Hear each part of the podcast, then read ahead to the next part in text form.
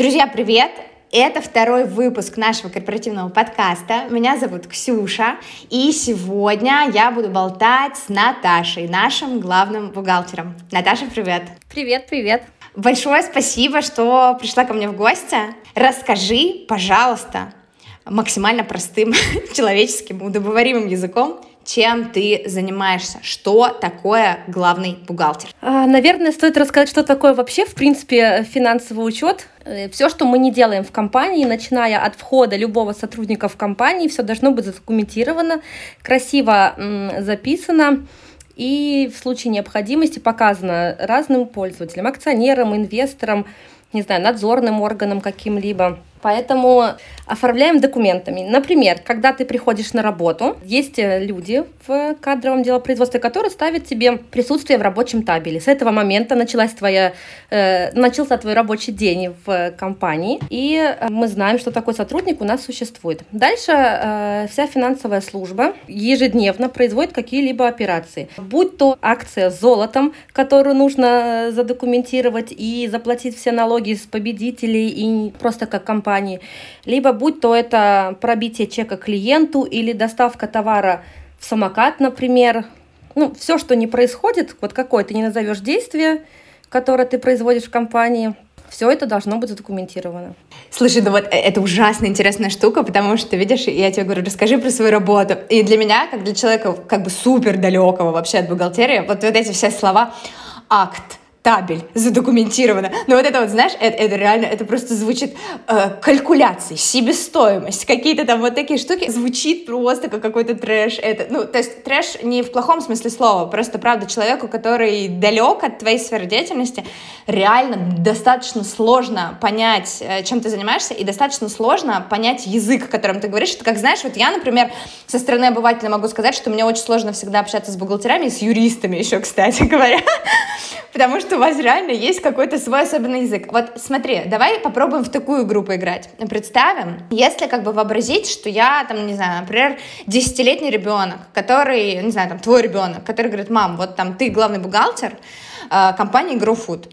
Что случится, если твою работу никто не будет делать? Самое простое, или, например, с чего, может быть, стоит начать, в день у нас совершается порядка 35 тысяч хозяйственных операций, которые все задокументированы, начиная от э, пробития чека и заканчивая актами, накладными и, и тому подобными вещами. Если не будет бухгалтерии, может быть, конечно, не все это знают, то э, товар у нас не поедет клиенту, клиент не сможет оплатить, мы не сможем платить налоги, мы не сможем работать с сетями типа ритейлов, не сможем ничего делать в законном поле. По факту получается на самом деле, что мы просто не сможем работать, все встанет. Да, это как, знаешь, в этом э, смешном вот этом старом мемасе фуры во Владик не поедут. Все встанет. Потому что не будет транспортной накладной. А без транспортной накладной а, водитель не заберет товар. У меня такой к тебе следующий вопрос. А скажи, пожалуйста, вообще, как давно ты работаешь в GrowFood?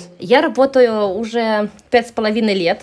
Это было 21 июля 2017 года, когда я пришла в GrowFood. Офигеть! Ты прям помнишь дату? Да, я помню дату. У меня были очень негативные впечатления от грофуда. Э, тогда офис был на втором этаже, а финансовый блок переезжал уже на пятый этаж, потому что компания все больше и больше и больше становилась, расширялась. И я помню прекрасно свое собеседование. Я захожу в офис, вот не в тот, который все привыкли видеть, красивый, оформленный. Я захожу просто в какое-то помещение, где ходят э, грузчики в этих синих робах, где стоят э, перевернутые столы, стулья, просто одно большое сплошное пространство и почти нет людей.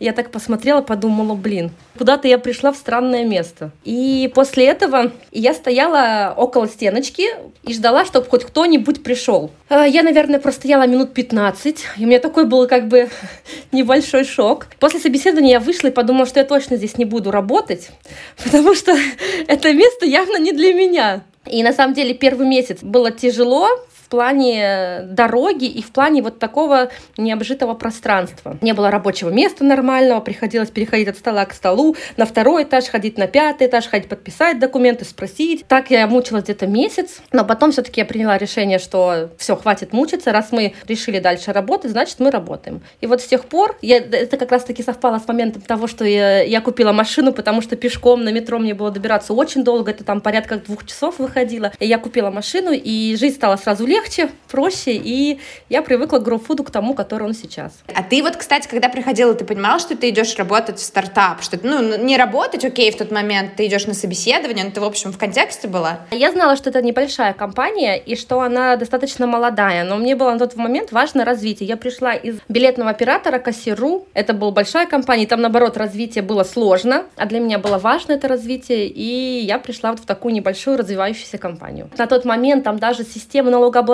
была та, которая не устраивала меня. Это была упрощенка, которая э, не давала мне в развитии, она очень упрощенная система. Она не давала развития, но мне пообещали хорошую перспективу, что компания вырастет, что будут большие обороты, система налогообложения, будет очень интересно. Но вот с этим не обманули вообще ни разу. Слушай, вот я, кстати, должна отметить, насколько амбициозно и круто звучит вот эта фраза, вырванная из контекста.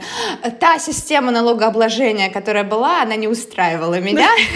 А скажи, пожалуйста, на какую позицию ты изначально приходила? Сразу на позицию главного бухгалтера или какая-то другая была позиция? Здесь главный бухгалтер уже был, была позиция зам главного бухгалтера, но, э, по сути, вся бухгалтерия состояла, вообще весь финансовый блок состоял из э, четырех человек был предыдущий главный бухгалтер, финансовый директор и два экономиста, которые сейчас уже не работают никто. Была только еще Женя Кислицына. Вот Женя Кислицына старше меня на три месяца в плане работы которая сейчас у нас руководитель расчетного отдела. Это был вообще весь финансовый блок. Пять человек. Ну и плюс я была шестая, как заместитель главного бухгалтера. Восхождение началось прям не сразу. Смотри, ты говоришь, получается, пять лет назад пять человек было, а сейчас сколько вас? А сейчас финансовый блок э, порядка 20 человек. 20 человек. Ну, расскажи, пожалуйста, как это происходило. То есть ты пришла как э, заместитель главного бухгалтера, да, получается? Да, можно сказать, что э, когда я пришла, учета не было прямо от слова совсем. А, он был в Excel, только появилась 1С, где не было данных вообще. Э, в этой системе не было ничего. И все финансовые данные, которые были, да, покупка, продажа нашего товара, отражение выручки и так далее, нужно было делать заново.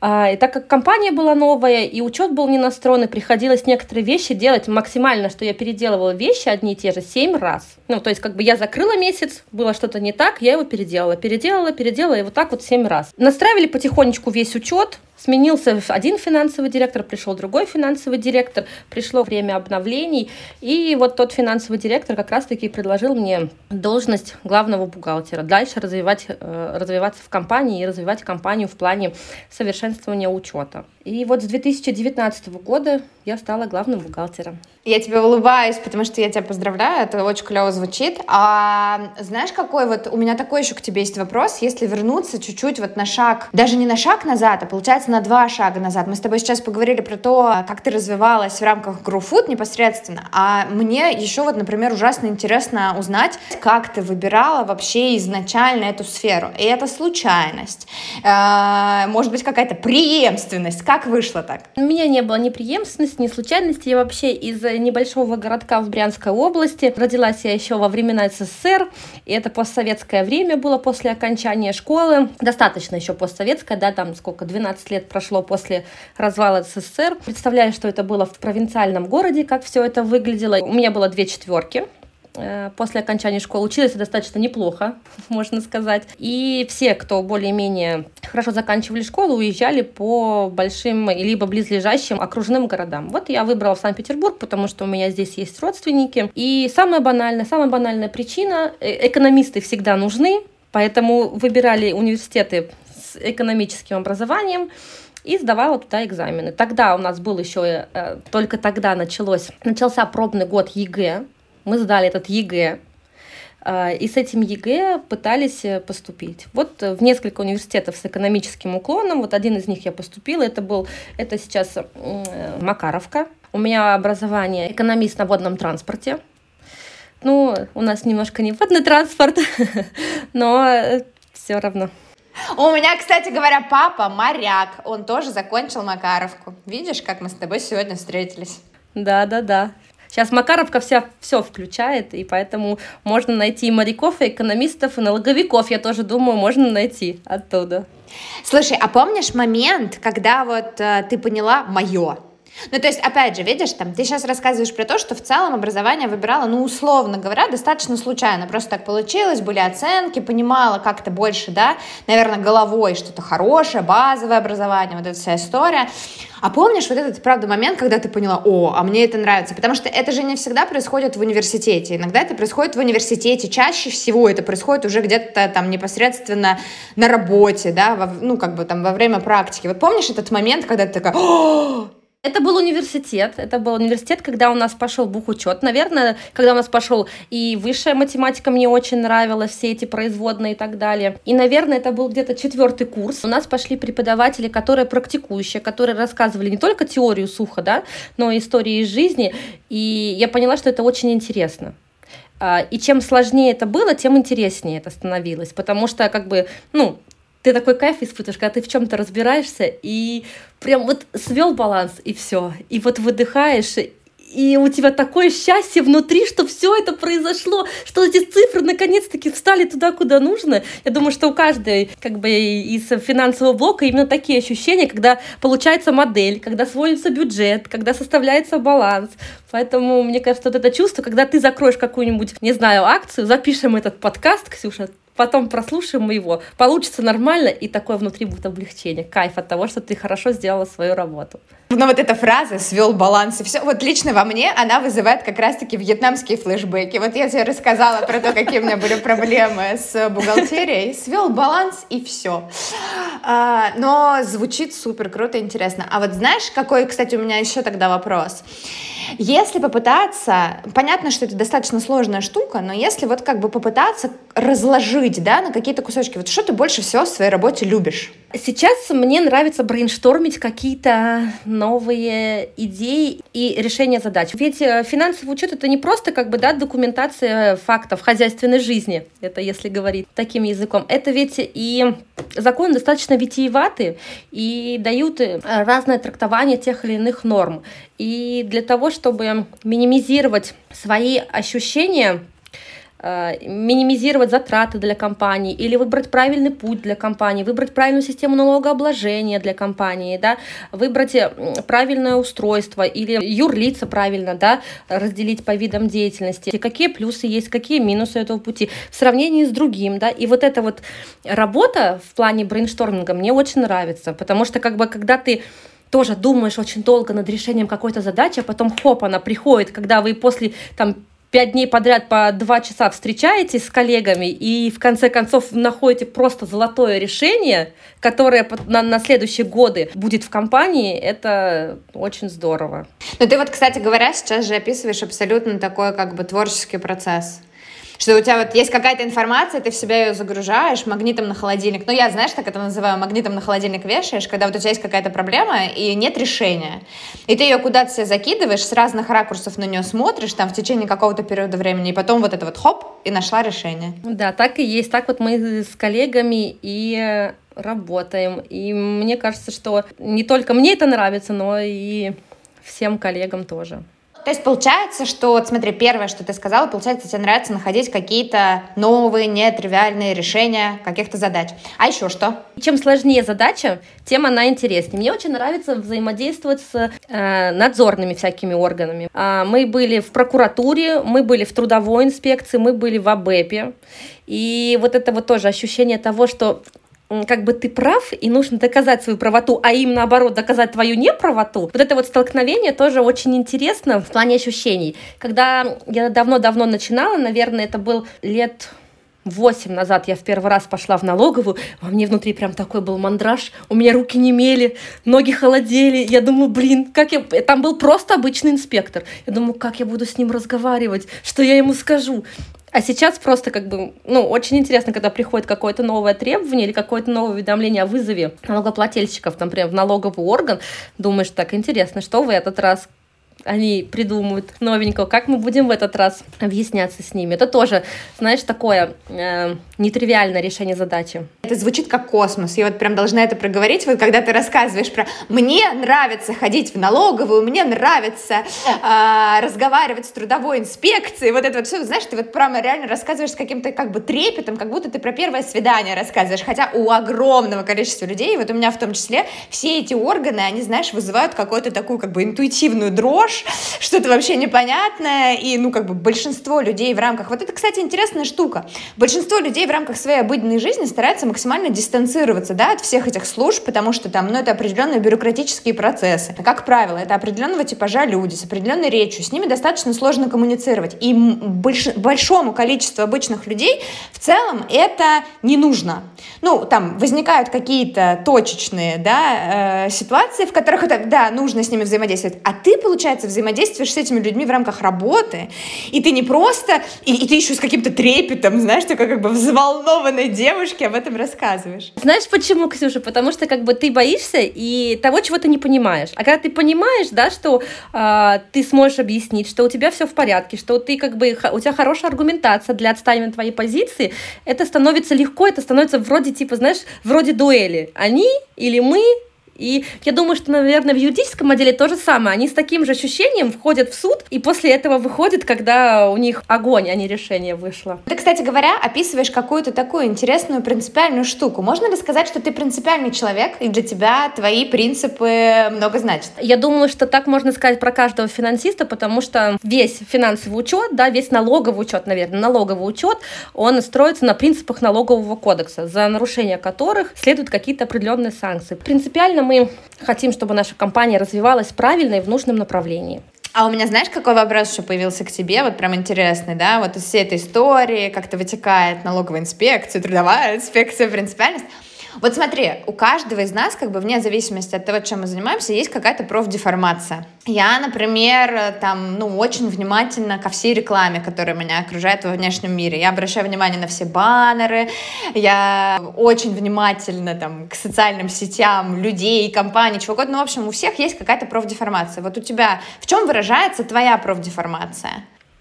Мне кажется, что в какой-то момент, пару лет назад, я научилась, э, научилась перещелкиваться. То есть э, у меня вот есть время для работы, оно закончилось, мы с тобой поговорим, например, да, я перещелкнусь, и я только дома, я только лично. Позвонит мне там Сережа Туганов поговорить, я снова перещелкнусь и э, поработаю, и опять вернусь обратно в то состояние. И поэтому, когда я возвращаюсь обратно в свое личное, в свою работу, я не проверяю НДС в чеке я не э, пересчитываю, правильно ли мне, не складываю, правильно ли мне посчитали скидку на кассе, э, правильно ли вообще меня посчитали. Я так не делаю, я просто прикладываю карту и оплачиваю. Чек, чек нужен? Нет, чек не нужен. Серьезно? И ты никогда не устраиваешь вот эту вот историю про «я вам такой скандал учиню», ты что? Э, мне кажется, что время, которое остается вне работы, э, оно слишком драгоценно для того, чтобы как бы вот заморачиваться на такие вещи, потому что э, если мы говорим про крупные ритейлы, там все достаточно автоматизировано, точно так же, как и у нас, да, там тоже большие современные IT-системы, на которых все это держится, на которых работает, и вероятность ошибки минимальна. Если будет ошибка, ну, как бы мы ее просто решим. А знаешь, какое вот у меня еще желание? У меня желание еще немножко вернуться к твоей работе. По какой причине? Я вот сейчас с тобой разговариваю, и ты такая теплая, душевная, открытая девушка. А когда я с тобой соприкасаюсь в рамках работы, но справедливости ради надо сказать, что мы с тобой не очень часто взаимодействуем, но в рамках работы ты мне кажешься, знаешь, такой очень строгой, суровой девушкой, которая внимательно следит там за всеми правилами. Ну, бухгалтерия же никогда, понятно, что у вас нет времени на это, но бухгалтерия же никогда не напишет, супер, ребята, вы все сделали классно. То есть обычно мы, э, простые как бы работники, с вами взаимодействуем, когда что-то не так. Типа, Ксюш, вот здесь ошибка, здесь вот это, здесь вот то. Можешь, пожалуйста, и я просто думаю, что это как бы, это же впечатление, которое возникает не только у меня, потому что у вас сложная работа, и как бы сложно понять. Можешь объяснить, почему бухгалтерия такая придирчивая? Почему это важно? Потому что после этого я иду в налоговую, и я знаю, что у нас все документы в порядке. У меня очень хорошая команда, я просто не знаю, на 200% благодарна, что у нас сложилась именно такая команда. Каждая из девочек, можно, я могу, не знаю, вот прям сходу 10 положительных качеств сразу сказать про каждую из своих девочек, они настолько внимательные, трудолюбивые, они никогда не откажут в помощи. Да, им, может быть, не нравится что-то, но они все равно будут делать. И благодаря этому формируется наша прочная основа того, что мы можем спокойно идти в налоговую, отставить свою позицию. Потому что я знаю, что Каждая из моих девочек придерется к вам, каждой буковке в документе, да, по максимуму, э, попросит вас сделать 10 лишних документов, э, попросит вас поменять документы, сделать правильно заявку, поменять статью, ЦФО и так далее. Э, и после этого мы пойдем в налоговую. Когда у нас будет любой вопрос, мы знаем, что документы уже отработаны на, ну, наверное, на 100%, конечно, это фантастика, идеальный просто мир, но на 80% точно. Поэтому нам важно вот эта вот бюрократичность, нам важна каждая закорючка, нам важно каждое слово, которое мы используем в договоре. Мы всегда просим, например, от э, маркетинга, рекламу, мы просим всегда выпуски газет, эфирные справки, аудиоролики, акты, да, у блогеров и те, кто тексты пишут, и рецензии тебе. Благодаря этому строится прочная, прочный фундамент для нашей защиты в налоговой прокуратуре, в АБЭПе, в трудовой и так далее. То есть глобально вся эта ваша придирчивость необходима для того, чтобы до нас никто не докопался. Да, так и есть, чтобы потом у нас э, не было проблем с налоговой. Потому что все-таки каждая сумма складывается, вот, например, твои копирайтеры написали неправильные тексты, текст мы вставили в рекламу, которую, например, разместили в журнале, соответственно, у нас пойдет уже копирайтер в минус, у нас налоговая к нему придерется. Дальше та реклама, которая была с использованием текста этого копирайтера, тоже пойдет в минус, с этого мы заплатим 20% налога, которые могли бы сэкономить. Ну и вот так вот дальше по цепочке.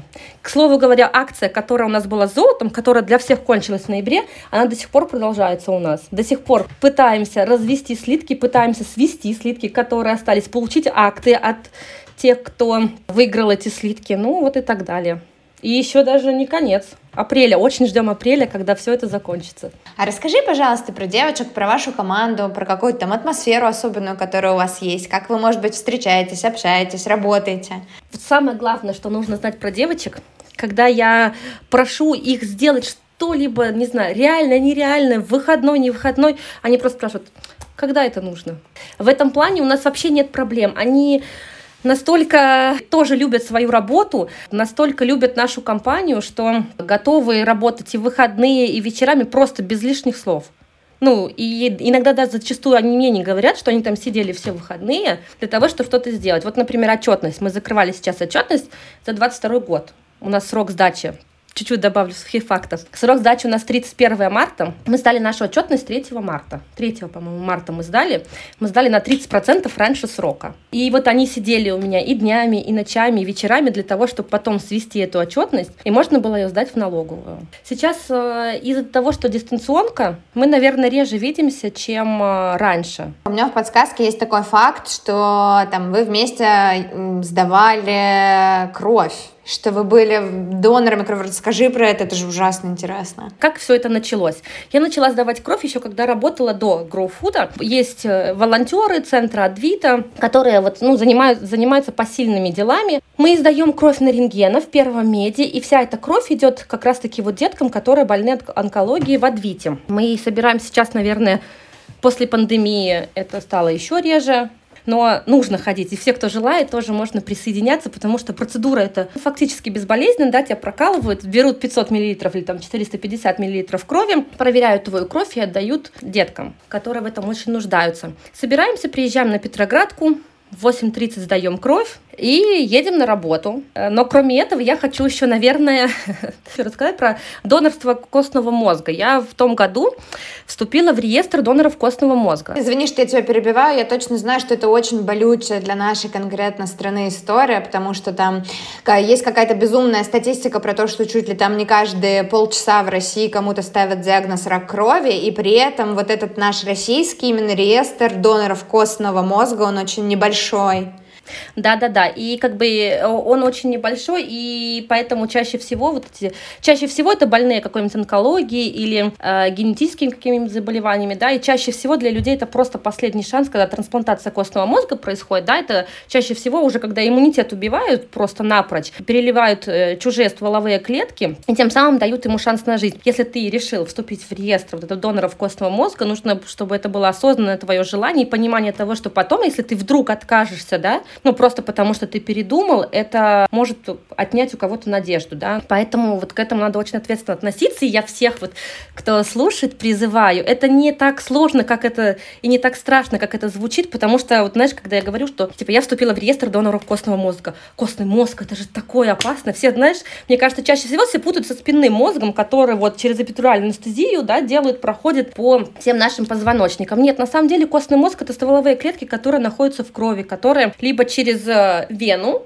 и специальный аппарат отфильтровывают эти стволовые клетки, да, и забирают там в течение 4-5 часов, и либо просто через прокол тазобедренной кости и под общим наркозом делают. Там можно выбрать любой вариант. Э, этот реестр действительно очень важен для России, потому что стоимость как бы донора, да, которого можно найти в России, она в разы дешевле, чем стоимость донора, которого можно найти за рубежом. И чаще всего э, вот из родственников, да, из близких родственников для трансплантации подходит 25% шанс того, что ты найдешь родственника с таким же генотипом, как у тебя. Поэтому и существуют такие вот реестры. Поэтому кто, кто еще сомневался или кто э, думал, что это очень страшно, почитайте, пожалуйста, обязательно и вступайте в реестр. Это вступить очень просто, просто нужно сдать в пробирку 9 мл крови, и тебя внесут в реестр. Круто. А, мы с тобой, конечно, очень резко с темой работы, бухгалтерии девочек перескочили на эту, но я, я правда считаю, что это очень важная вещь. И, э, ну, вот, насколько мне известно, вокруг донорства и вокруг донорства непосредственно костного мозга, ну, как бы вот такое огромное количество каких-то страшни, страшнющих, непонятных мифов существует, которые, правда, являются барьером для большого количества людей. И в целом это супер прикольно, что мы сейчас об этом поговорили, потому что на самом деле, даже если там какой-то один человек или два человека или три человека подумают, да, об этом после того, как услышат э, твои слова, и, может быть, кто-то даже дойдет до каких-то конкретных действий, но это же уже супер круто. Э, давай мы тогда, наверное, вот продолжим эту тему, потому что это очень интересно. Ты совершенно, вот мы как бы, да, пошли в эту сторону, немножко отошли от работы, и ты с такой сразу эмоцией, с такой энергией стала рассказывать о том, что тебя а, ну, у тебя глаза загорелись, ребята, которые будут слушать нас, они не увидят это, но я же вижу твою реакцию, вот эту невербальную, да, на эту тему. А если вот поговорить э, о Наташе вне работы, что еще тебя зажигает? Что в жизни является, ну, вот какими-то твоими опорами, если так можно сказать? Я мама, мама двоих деток. Э, одному из них 13, другому будет 12. И э, мы очень целеустремлены в плане спорта. У меня и один, и второй занимаются спортом. Младший у меня занимается волейболом. Старший занимается, э, я очень надеюсь, баскетболом, потому что мы там мечемся между двумя видами спорта, между водным полом и баскетболом. У нас каждый день тренировки. У нас могут быть тренировки по два раза в день, иногда по три раза в день. У нас тренировки есть утренние, с 7 до 8 утра до школы, есть тренировки, на которые нужно еще отвести. Поэтому это меня нереально зажигает. Зажигает все эти спортивные мероприятия. Это, конечно, не концерты, да, но спорт тоже дает такую же зарядку тебе, как и большой концерт, не знаю, Земфиры. Может быть, многие со мной не согласятся, но для меня это так. Для меня нереальное удовольствие составляет возить детей на тренировки, видеть их соревнования, видеть их успехи в спорте. Я надеюсь, что когда-нибудь я буду ходить смотреть на «Зенит», где будут играть мои дети. А как так вышло? Это какое-то, вот, грубо говоря, там их желание, которое ты увидела, подсветила и направила как бы свой фокус внимания на это? Или это как бы изначально твоя подача, там, подача твоего супруга? Мы занимаемся спортом с четырех лет. Этому у нас было несколько видов спорта, да, мы как бы переп... Ну, это была мама. Я в плане воспитания тиран. У меня нет никакой демократии, у меня авторитаризм. Если я говорю, значит, мы идем на тренировку, значит, мы делаем то, что нужно. Надо отдать должное моим детям, они сейчас со мной уже не спорят. И какие-то разногласия в плане тренировок у нас происходят крайне редко. Поэтому, мне кажется, тоже большая составляющая успеха спортивного. И в 4 года мы пошли, один и второй пошли как бы в спорт, просто для того, чтобы для начала малыши укрепились в плане мышечного корсета и в плане вообще просто физического здоровья. Ну, чтобы меньше болеть, да, потому что для маленьких детей проблемы, когда они все время болеют, из садика приходят. И вот так вот потихонечку, по, по, по ступенечке мы искали наш вид спорта. Uh, у меня младший занимался и гимнастикой, и прыжками в воду, и вот наконец-таки мы остановились на волейболе, когда он просто приходит домой восхищенный, а если он не успевает на тренировку или опаздывает, для него такое горе, это вообще точно так же, как и для старшего. Мы пробовали тоже и плавание, вот водное поло, и вот мы хотим э, в конце концов э, на баскетболе остановиться, потому что у него тоже достаточно хорошие успехи в этом виде спорта. Как мне кажется. Ну, конечно, маме всегда кажется, что его ребенок самый лучший, да, но я надеюсь, что это будет не только мое видение. Я думаю, это правильно и совершенно нормально. И это, и это так клево, видишь? Мы сейчас с тобой уже не разговариваем про гроуфуд, а в итоге все равно приходим к правильному образу жизни, к спортивному образу жизни, даже вот как бы через стезю детей. Это классно очень. А если вообразить, вот смотри, там тоже, да, ты сейчас рассказала про деток и про их достижения. Если вообразить, я понимаю, что это вообще какая-то идеальная картина мира, которая, возможно, не существует, но вот, допустим, у тебя ты одна дома, дети на тренировке, ну то есть вот все все все твои домашние э, пределы, а ты дома, и тебе ничего не нужно делать. Ну, в плане, я имею в виду быта, да, тебе не нужно готовить, тебе не нужно убираться, ничего. Вот ты можешь просто посвятить там несколько часов чему угодно, э, чему-то такому, вот что в кайф. Вот чем ты займешься? У меня очень банальный ответ. Я лягу под плед, возьму себе какао или кофе или чай с печеньками. Обязательно с печеньками надо, потому что я их ем очень много. Или шоколадка, что-то сладкое мне нужно. И включу фильм. Неважно какой, но мне нужно, чтобы мозг мой просто перезагрузился. Это будет не триллер, не детектив, не документалка какая-нибудь. Это будет просто художественный расслабляющий фильм, где я просто могу заснуть проснуться и не, не потеряю нить вообще ни разу, да, и просто где я отдохну, где мой мозг э, отдохнет. Вот это как бы для меня важно, не знаю, такой овощной отдых. Но при этом, если я поехала бы в отпуск, я была бы в отпуске, да, я ни за что бы не стала бы лежать бы в кровати. Мне нужно было бы поехать на экскурсию с самого раннего утра и пройти все, что я могу. А если возвращаться к теме кино, вот сериалов, да, например, там, ну ты говоришь, мои идеальные пару часов это когда я с печенькой на диване что-нибудь смотрю. Можешь вспомнить какой-то последний пример, неважно, сериала, фильма, что угодно, который тебя очень сильно впечатлил, и ты бы хотела навязать посоветовать его кому-то еще? Мне нравятся такие, ну, это уже достаточно старенький сериал. Вот последний раз, э, буквально на прошлой неделе, я, мы начали пересматривать сериал «Lie to Me», «Обмани меня» с Тимом Рот. Э, очень мне он нравится, мне очень нравится вот эта вот подача материала его. Э, также мне нравится, ну, вся, вся классика, которая вот сейчас есть, да, типа «Доктор Хаус», «Менталист», это вот такие, да, более старые сериальчики. Из современных мне очень нравится «Бумажный дом» про ограбление, да, испанского монетного двора и банка, вот это вот. Я, правда, не досмотрела последний сезон. Очень интересно, как они э, сняли. Несколько первых сезонов э, очень интересно. Вот поэтому я бы, наверное, остановилась бы на нем и посоветовала его. Скажи, пожалуйста, вот мы с тобой сегодня поговорили про э, выбор профессии, про то, что ты больше всего любишь в своей профессии.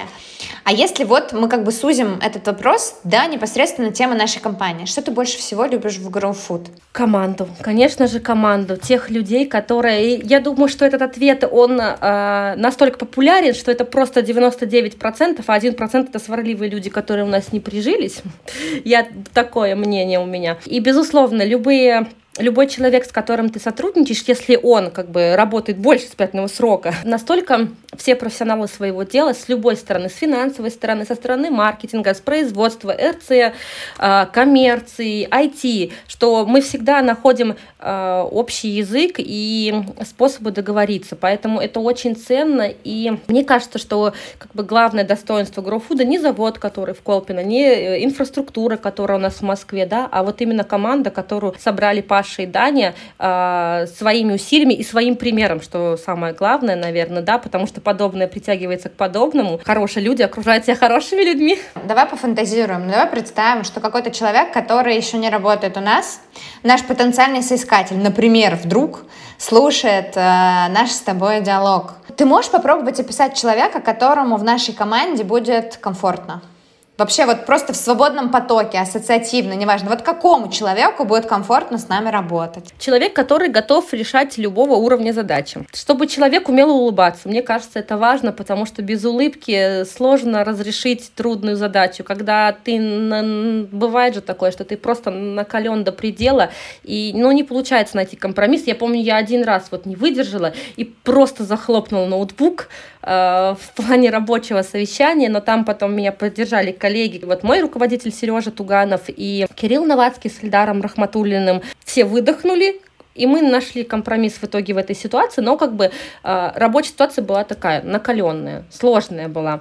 И мне кажется, что хорошее качество у нашего будущего кандидата, который сможет как бы улыбнуться, сказать, хорошо, мы все решим, мы все решим, который может когда-то успокоить, когда-то может э, вот жестко стоять на своем, как бы ты его не склонял, не угрожал, не шантажировал, зарплата и так далее. Он говорит, ну, как бы, извините, но нет. Когда приходит тебе говорит, надо купить золото. Золото, это, видишь, не отпускает меня никак. Нужно купить золото, все что угодно сделать. Ну, как бы нужно, значит, будем делать. И что важно, что есть ситуации, когда нужно говорить нет, а есть ситуации, когда нужно помочь найти решение, даже если ты не согласен внутренне, потому что от этого зависит, э, да, увеличится твоя работа, она будет чуть более сложной, но результат, который покажет команда в целом, как компания GrowFood, он будет гораздо лучше, если ты просто сейчас скажешь нет. Мне кажется, это вот такой кандидат. А давай попробуем от обратного пойти. Какой человек у нас не приживется? Мне кажется, системный. Лишенные творческой жилки. Те, которые в любой своей области не могут проявить творческую жилку. Потому что, вот как мы выяснили, все-таки бухгалтерия тоже творческая. Маркетинг вообще это просто на вершине Олимпа творчества стоит. Точно так же, я думаю, что и на РЦ, и у Сережи Буренка, и у Эдуарда Тарусова тоже они проявляют творческие э, инициативы в решении каких-то вопросов. Поэтому мне кажется, если у тебя нет такой жилки, неважно в какой деятельности, то тоже нам, к сожалению, не подойдешь. Если что-то, а, о чем я, например, сегодня с тобой не поговорила, а тебе бы хотелось поговорить, ты считаешь, что, например, это важно? И я, наверное, хотела бы просто добавить, чтобы э, каждый раз, когда кто-то там, да, из финансового блока просит, пишет к вам ну, или стучится к вам с какими-то вопросами, не воспринимать это в штыки. Если есть какие-то пожелания к нам, как к финансовому блоку, но вы, например, боитесь что-то сказать, никогда не бойтесь просто познакомиться с нами, никогда не бойтесь э, поговорить, задать вопрос. Э, мы помогаем и с личными какими-то ситуациями, да, вот мы работаем с людьми, да, например, кому-то нужно 3 НДФЛ помочь дать, кому-то получить налоговый вычет, да. Ребята тоже могут обратиться, мы по-дружески поможем. Мы всегда пытаемся чуть-чуть больше э, сделать, чем требуется, потому что что мы хотим, чтобы э, нас не воспринимали вот так вот, да, как церберов, которые стоят на границе защиты компании GrowFood. Мы хотим, чтобы нас тоже воспринимали как добрых людей, с которыми можно пообщаться. Ребята, пишите финансовому отделу, вот как это звучало. А я со своей стороны хочу сказать, точнее не сказать, а попросить ребята вас чуть активнее давать нам обратную связь по нашим подкастам, потому что это вот наша вторая проба пера. И первый раз вы писали очень мало, почти не писали. Очень хотелось бы получить получить какую-то обратную связь. Я невероятно благодарна тебе за нашу сегодняшнюю беседу. Правда, очень интересно. Мне было очень приятно поболтать, очень приятно познакомиться. Большое спасибо тебе за беседу. Да, Ксюш, спасибо большое тебе. Я тоже очень хорошо провела время. Спасибо тебе большое. Всех обнимаем, целуем. Пока.